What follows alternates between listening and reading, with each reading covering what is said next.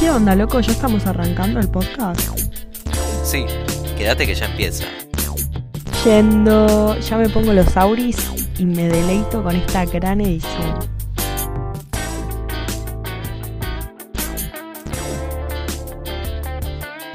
Semba Podcast, el podcast del Semba.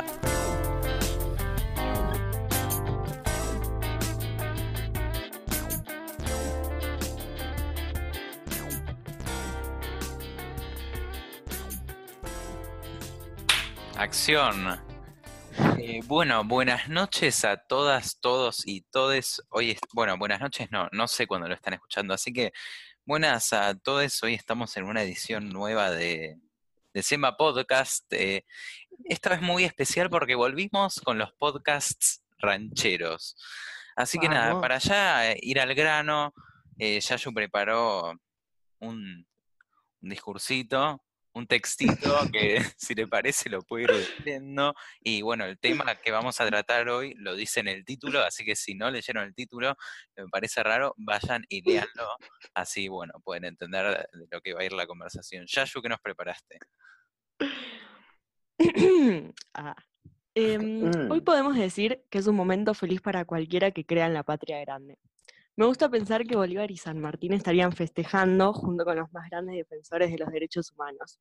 También me gusta pensar que estarían reclamando que esto no es suficiente, que nunca es suficiente. Lo que sí es importante es considerar que no estamos todos festejando. Nunca estamos todos festejando. Hace aproximadamente un año, el domingo 20 de octubre de 2019, se celebraban elecciones en Bolivia. Estaba todo bastante tenso. Evo Morales, siendo presidente durante 13 años consecutivos ya, se presentaba otra vez a elecciones. Esa noche, el histórico candidato a presidente por la derecha, Carlos Mesa, estaba recibiendo un 38,16%, mientras que los votos del casi partido ganador, el MAS, contaba con el 45,28% y un padrón 84% escrutado. La oposición, evidentemente disgustada, empieza a presionar y también empieza a correr un rumor de fraude. La, de- la derecha boliviana, que como nuestra derecha no sabe perder, denuncia fraude. Y ahí comienzan las huelgas. La Organización de Estados Americanos, la OEA, que para quienes no saben es un organismo de Estados Unidos que creó para controlar a sus hijites latinoamericanos cada vez que se revuelan un poco, recomienda una segunda vuelta de elecciones. Evo denuncia por primera vez que la derecha está queriendo llevar a cabo un golpe de Estado con apoyo internacional. Cuando unos días más tarde Evo es anunciado ganador en primera vuelta, los estados neoliberales, como la Argentina de Macri, Colombia, Estados Unidos y la Unión Europea y la OEA, exigen un balotaje, interviniendo en los procesos democráticos de Bolivia. Luego de violentas manifestaciones, que acá no tenemos tiempo de explayar, pero que si tienen un tiempito investiguen, Evo anuncia que convocará nuevas elecciones nacionales. Ese mismo día las Fuerzas Ar- Armadas y la policía le piden la renuncia al presidente. ¿Con qué razones? Les invito a que saquen sus conclusiones y cualquier semejanza con nuestra historia es pura coincidencia. A partir de lo sucedido, Morales renuncia, temeroso de que le hagan daño a su pueblo, como lo venían haciendo, y sabiendo que un año más tarde ganaría las elecciones. Hoy lo encontramos celebrando su triunfo democrático, codo a codo con su hermana argentina. Pero no debemos olvidar, así como no olvidamos ni perdonamos la dictadura sangrienta de 1976 y sus consecuencias, cada 24 de marzo, cada 16 de septiembre y cada día que podemos, no debemos olvidar la dictadura de nuestros hermanos bolivianos. Mucho menos debemos olvidar sectores dentro de nuestro país que apoyaron este claro golpe de Estado. Ni al neoliberalismo argentino, que al parecer no se cansa de apoyar dictaduras, ni al radicalismo aparentemente arrepentido, ni a los que culpaban a Evo por renunciar. Ni olvido ni perdón en Argentina ni en toda nuestra América Unida. Pero ahora sí, compañeros, finalmente nos toca festejar. ¿Les gustó? Gracias. Yayu. Se buen los texto, festejos de Yayu. Patria Poroto. Grande. Un poroto Borges al lado tuyo, ¿no? y sí, hay que enseñarle. Bueno, así que si les parece, nos podemos dividir a alguien que tenga ganas de decir algo primero, aportar algo disparador. A mí me interesaba, em, o al menos lo primero que me sorprendió con todo el, el lío que se armó en Bolivia hace ya un par de meses, fue, fueron las Fuerzas Armadas siendo otra vez, eh, ¿no? claves en, la elección del Ejecutivo, que era algo que para mí, desde que me enteré, desde la primera vez que tuve conciencia de la dictadura de la última dictadura cívico-militar en Argentina, eh, me parecía algo inexplicable que las Fuerzas Armadas vuelvan a tener control en las elecciones, al menos en Latinoamérica, ¿no? Con todo el proceso que hubo en los 70 y demás, me parecía algo más que esperable. Y creo que eh, Bolivia, al menos a mí, me volvió a atraer a una realidad que se sigue manteniendo como las Fuerzas Armadas como posibilidad de la derecha de arreglar los problemas que tienen em, ganando votos. Porque claro, si no ganas los votos, eh, el MAS tiene como respuesta otros países, tiene como respuesta la militancia y la política, y, y la derecha, por otro lado, tiene como respuesta los medios y lamentablemente en este caso las Fuerzas Armadas también.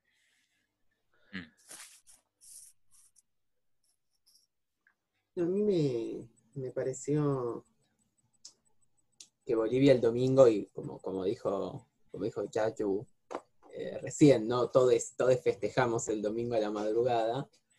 Em, después de, después de toda esa tensión, porque todo el mundo decía, ¿por qué están tardando tanto en, en, en divulgar los resultados? Bueno, lo supimos. Bolivia hace lo que nos habíamos olvidado que, hacía Bolivia, que era como mover el tablero del continente un poco bastante. Bolivia es un país con mucha historia, mucha historia de rebeliones, eh, mucho más de lo que incluso Argentina, que es un país muy movido, tiene. Bolivia tuvo la revolución del 52, Bolivia tuvo em, revueltas populares a lo largo de todo el siglo XX, no por nada el Che fue a Bolivia y no fue a Brasil o Perú o Colombia, ¿no? Digo, porque, hay, porque Bolivia tiene un movimiento minero, un movimiento indígena, un movimiento campesino em, que disputa y que se lanza a la calle y que tumba gobiernos militares de derecha. Eh, el MAS es producto de eso, el MAS es producto de esta unión de un grupo de movimientos sociales campesinos e indígenas que después de la rebelión del agua y del gas, algunos decidieron ir por la vía electoral y política y de ahí surgió Evo.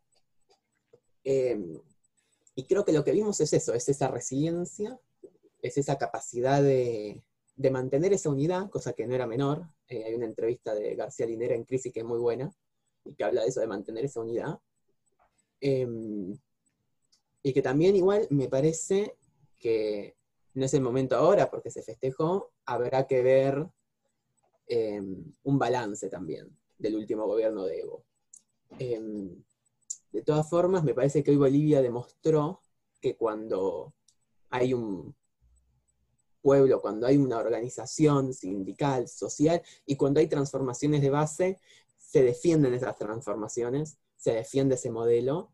Em, y que la lucha en las calles es la que permite después el regreso eh, institucional, ¿no? Mm.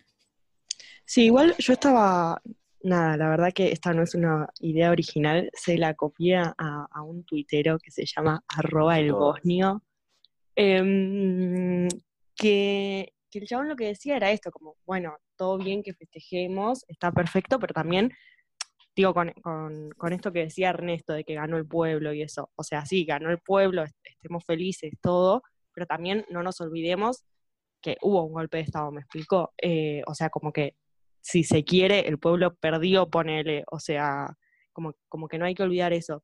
Y también otra cosa que quería decir, eh, un poco con lo que decía Tone eh, al principio, que a mí lo que, lo que más me sorprendió del golpe de Estado de Bolivia es que eh, bueno, nada, está este tema de que, de que las Fuerzas Armadas le sugirieron a Evo la renuncia y, como que yo pensé que, eso no, como que había gente que lo negaba, ¿no? Eh, decía esto de que, de que bueno, no, no es que era un golpe de Estado porque solo se lo estaban sugiriendo y no lo estaban obligando. A mí me llamó mucho la atención porque, porque nada, o sea, sabiendo la historia que tenemos, ¿no? A mí, a mí me conmueve mucho eh, todo, el tema de la dictadura, de la última dictadura cívico-militar, y, mm, y nada, como que realmente pensaba, bueno, igual esto no va, no va a volver a pasar. Digo, si hay un colonialismo va a ser económico, va a ser de otra manera. Y no sé, siento que vivir eso, o sea, vivir que las Fuerzas Armadas le sugirieran a un presidente la renuncia y que todos pensaban que era una inocente sugerencia, no sé, como que me, me dio mucha impotencia, ¿viste? Como, como decir, che, loco, no, no, no nos podemos quedar así, pero al mismo tiempo yo no puedo hacer nada, no sé, me, nada, eso, me, no sé, me dio mucha bronca también. Pero bueno, ahora hay que festejar. Le dieron un tip al presi.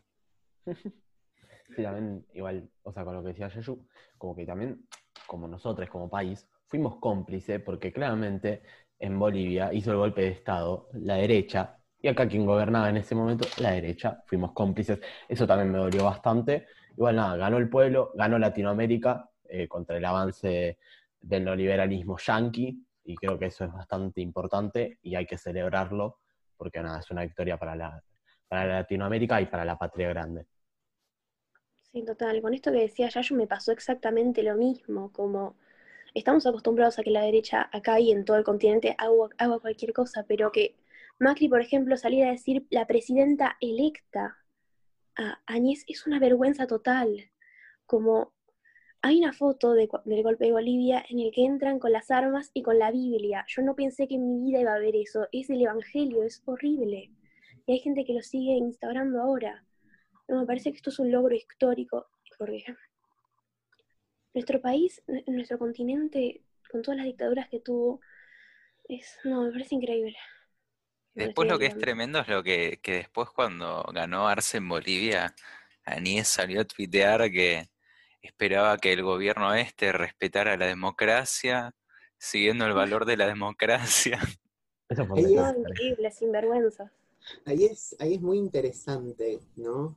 Eh, cómo el, gobierno tuvo, el gobierno, el gobierno de facto, ¿no? Áñez y, todo lo que es el sector de, Camacho y la élite santacruceña, que fue la que llegó al poder, eh, cómo todo ese sector tuvo que aceptar los resultados y tuvo que aceptar un, llamado a elecciones, ¿no?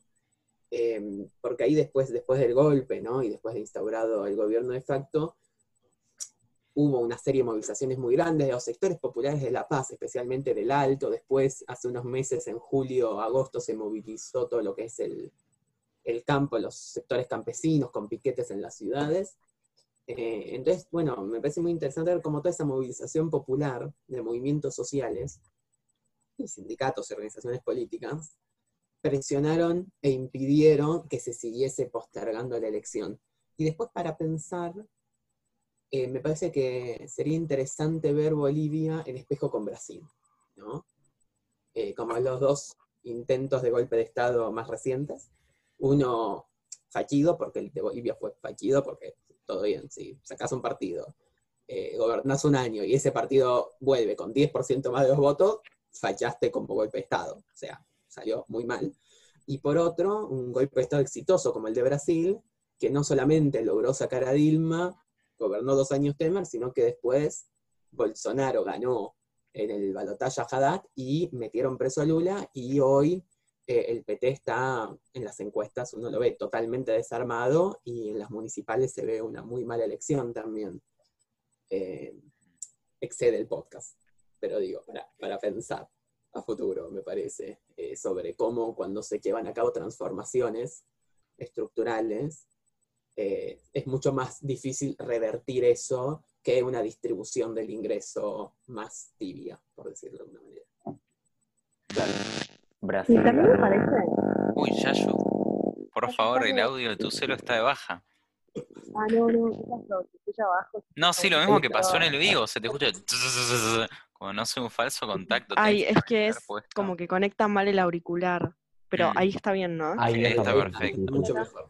Buenísimo, perdón, ustedes avísenme. Em, no, estaba pensando con lo que decía Ernesto, ¿no? Que además de la movilización popular eh, dentro de Bolivia, que claramente es muy importante, em, me llama la atención un poco cómo se dio el cambio, eh, cómo se dio en un año un cambio político tan grande dentro de la región, porque estaba pensando, ¿no? Y el año pasado, eh, cuando Añez se autoproclamó presidenta de Bolivia, eh, digamos, en Estados Unidos estaba Trump, eh, Colombia estaba muy bien, bueno, en Chile estaba pasando todo lo que pasó en Chile el año pasado, Argentina estaba con Macri y ahora en un año vos te das cuenta y Chile eh, va a tener un plebiscito, Trump eh, está teniendo problemas eh, electorales, bueno, Argentina, em, nada, tiene a Evo, digamos, como que lo refugió, Colombia también está teniendo problemas en sus futuras elecciones, ¿no? Y, y no sé, me llamó mucho la atención y, y tampoco tenemos que dejar de nombrar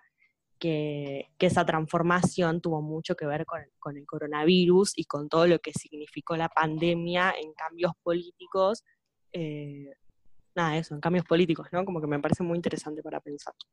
Porque, a ver, si Evo ganaba las elecciones, a ver, si, si volvían a suceder las elecciones, cosa que eso ya era raro, y Evo volvía a ganar, si el contexto regional estaba como en el año pasado, que eran todos, neoliber- todos neoliberales, eh, nada, yo no sé si asumía, eh. la dejo ahí. Sí. Eso es. No sé, igual es un contexto, el contexto latinoamericano, el contexto mundial en general está muy, muy complicado, muy, muy poco previsible, ¿no? Eh, hay como muchas crisis en muchos países, todas sucediendo al mismo tiempo, e incluso los proyectos con cierta, en un momento generaron o, o esperanza o mucho temor, eh, se mueven como muy, muy muy sobre, sobre pies de barro. Estoy pensando especialmente en Bolsonaro. Bolsonaro cuando asumió era como el terror, y, y a pesar de que está llevando políticas muy nefastas en Brasil, expresa de sus propias contradicciones, por ejemplo, entre un ministro ultra neoliberal, que es como Caballo versión brasilera, eh, y unas fuerzas armadas que no son tan neoliberales, ¿no? Y que bueno, eso viene con la composición histórica de Fuerzas Armadas brasileras. Em, al mismo tiempo, el Frente Amplio perdió en Uruguay. Eh, entonces, bueno, está, está complicado. Es me parece que es un escenario latinoamericano que presta para este tipo de, de cambios y transformaciones, ¿no? Bueno, un golpe de Estado que es derrotado y que asume el, el partido que había sido echado del poder, eh, rebeliones populares que imponen asambleas constituyentes. Al mismo tiempo, mm, derrotas er- electorales. eh, ahí hay que ver después Ecuador, que va a tener elecciones también, cómo se refleja eh, todo lo que fue la rebelión del año pasado en ese proceso electoral, si ganan los conservadores o, o no. Che, pregunta, Ernest, en, en- en Ecuador, eh, ¿quiénes están? ¿Lenín Moreno y, Mira, y yo no Correa? soy especialista en, en política ecuatoriana, la verdad, veo las encuestas por arriba porque sigo una cuenta de Twitter de encuestas latinoamericanas y las voy leyendo, pero no, no está ni Correa, a Correa le prohibieron presentarse y Lenin Moreno tampoco está, eh, pero hasta donde sé, están empatados el candidato de- del correísmo y el candidato de la derecha están como empatados y el partido de lo- del movimiento indígena está ahí en un 15%, según parece. que parece ser decisivo eh, este momento, con todo lo que decía Ernest, de que fluctúa imprevisiblemente nuestra América y hacia dónde se dirigirán los gobiernos, las masas. Hay que ver, por supuesto, tenemos en estos días cosas tan importantes como el plebiscito en Chile y queda por verse si eh, termina pateando para nuestro lado o no. Eh, no creo que es algo que nosotros estemos en condiciones de prever, pero sí reconocer que en esta al menos puede ser que se estén jugando eh, una pospandemia que como crisis creo que es Correa el que dice la frase, muchos la han repetido, pero la escuché de Correa particularmente, que es esto de que las crisis no se pueden evitar, pero se puede elegir eh, quién, quién las paga y puede ser que Ernest, Ernesto parece que me va a matar por haber citado a Correa en eso, No, no, no, no, est- estaba riéndome de otra cosa. eh, no, no, no. pero mm, me, me parece bastante interesante ver al fin y al cabo quiénes van a ser los que decidan quiénes las pagan en cada país. Las deudas, Las crisis. claro. Crisis Y lo que conlleva las crisis. Mm. Vamos, Por ahí entramos en otro debate, ¿no? Igual ahí es complicado. Igual parece todo, no, no quiero, no quiero ser como, como Navarro que diciendo que Scioli ganaba en primera vuelta, pero, pero por lo que parece, eh, en Chile va a ganar el sí, el apruebo y la convención constituyente. Eh, así que va a ser dos domingos muy buenos, eh. vamos, vamos por un par de domingos bastante, bastante lindos. Me, me podría Hace tiempo que no teníamos. Sí. ¿no? Sí. Hace tiempo que no había una seguidilla de buenos domingos. totalmente. Sí, llámenme idealista, pero yo creo, espero no mufarla, pero yo creo que en los próximos años se viene algo parecido a, a la época de Cristina, de Néstor, Alca. ¿vieron? Que, que era como, claro, alca al carajo, papá. Tipo, se viene algo parecido. Yo tengo confianza. Ojalá. Hay que, hay que, proye- hay que proyectar en positivo para que sucedan las cosas. Mm. ¿Aún después de la pandemia crees que puede pasar? Yo creo que sí, o sea, a ver, estamos todos de- más o menos de acuerdo que la pandemia terminó de desplazar a Estados Unidos como potencia y posicionó a China, ¿no? Em, y bueno, no es que son dos nombres nada más, digo, China también representa todo un, un sistema político y, digamos unas políticas estatales muy diferentes a la, a la de Estados Unidos, que no cree tanto en el libre mercado, a ver, tampoco es comunismo ni a palos, pero eh, yo, sí que yo sí creo que viene a instalarse eh, un, un tipo de política en el que el Estado intervenga más en las economías de mercado. No sé, análisis personal, tampoco me, tampoco meto, tampoco pongo las manos en el fuego por nada, pero yo creo que sí. Y además en la pandemia se vieron como, se vio como los gobiernos de derecha en el mundo fueron como, como que se fueron viendo los puntos débiles de los gobiernos de derecha en el mundo con la pandemia, creo yo. Claro, y fracasan porque son las cosas que, a ver, digamos, esto de la salud, eh, bueno, la educación, un montón de cosas, pero digo, específicamente la salud, es ejemplo puro de la falla del- las fallas del sistema que el mercado no puede resolver y que el Estado se tiene que meter para resolverlas. Y cómo se cagan en la gente. eso. Y cómo, y bueno, sí, claro, porque con esto de la libertad, qué sé yo, también es la libertad de contagiar a todo el mundo, como dicen algunos. Para mí va, va muy de ese palo. Che, perdón, algo. Sí. No, sí, tono, tono. Iba a decir algo, nada que ver. eh, un poco coloquial, pero que a mí me gusta mucho, que es cuando un político toma de la que vende. ¿Sí? Puede ser un poco eh, raro, y me parece que efectivamente Bolsonaro, Trump y un par más en esta pandemia han tomado de la que, de la que han vendido. Y, han, y pensaron que la libertad realmente era el camino y que dejar ciertas libertades individuales sobre, sobre las grandes libertades o sobre el bienestar general no les están resultando, al menos por ahora, con el manejo de la pandemia que están teniendo sus países. Yo, Mm. perdón, perdón Edu, Sí. no, no sé para dónde te vas a decir. No, pero ahí hay un tema, ¿no? Que, mm, digo, Bolsonaro está en su mejor momento de popularidad desde que asumió el gobierno. En España, Vox está midiendo eh, 15, 16 puntos y le está pisando los talones al Partido Popular. Para el que no sabe, el Partido Popular es el partido tradicional de la derecha española y Vox es em, la versión como radicalizada.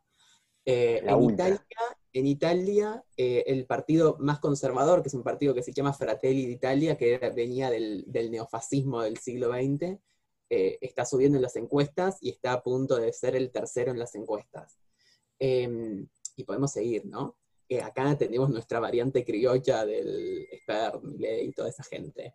Em, entonces, me parece de vuelta que es un escenario con situaciones complicadas, em, que, que el Estado intervino mucho en el mercado en la última década. O sea, en 2008 el Estado intervino con inyectando miles de millones de dólares, pero intervino. Creo que acá la discusión no es la intervención del Estado, es cómo interviene el Estado y el carácter de ese Estado, ¿no? Porque hay estados que al estar tan desarmados, al estar tan desarticulados, al tener un marco legal eh, tan, tan desigual y tan eh, que, que apunta tanto a beneficiar a los que más tienen, la intervención de ese Estado tiene límites estructurales que sin una reforma no se pueden salvar, ¿no? Incluso volviendo a Bolivia, que era el tema que teníamos, eh, Bolivia cambió de Estado durante el gobierno de Evo. Bolivia pasó de ser el Estado la República de Bolivia a ser el Estado plurinacional de Bolivia, ¿no?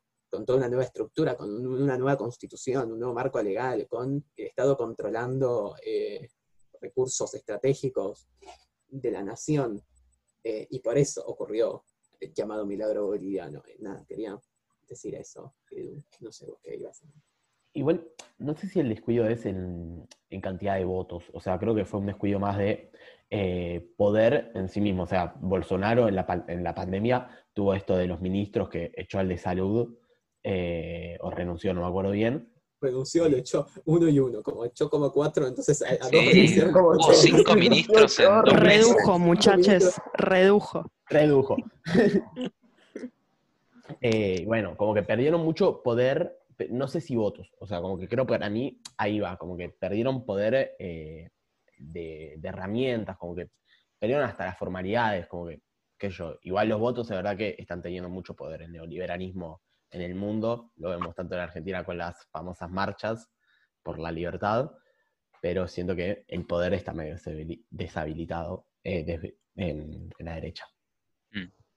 Che, perdón. Eso, para mí no está ganando la derecha, eh, ni en Mm. pedo. O sea, de hecho, Bolsonaro, yo no sé de dónde habrá sacado los datos, pero a mí me llegó otra cosa, pero que a mí me llegó que Bolsonaro está bajando una banda en las encuestas, eh, en especial tipo sobre cómo manejó las cosas con el coronavirus y qué sé yo.